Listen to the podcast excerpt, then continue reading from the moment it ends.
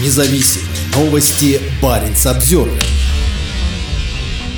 В Сыктывкарском университете преподавателей просят собирать гуманитарную помощь для участников войны. Сыктывкарский госуниверситет собирает гуманитарную помощь для военных, состоящую из шнурков, влажных салфеток, носков и бумажных носовых платков.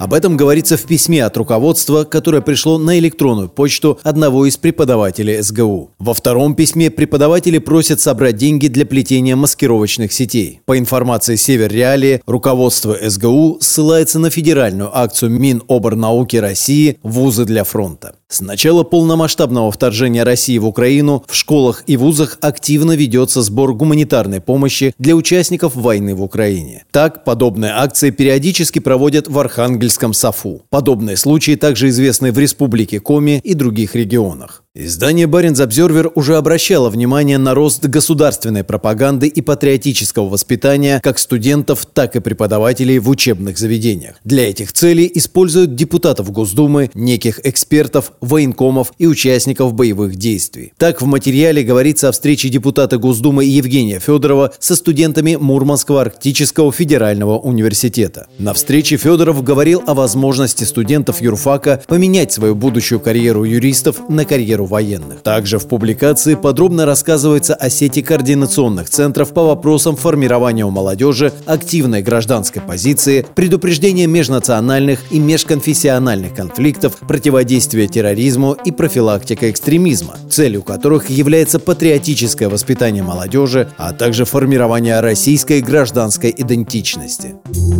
Парень Самсервер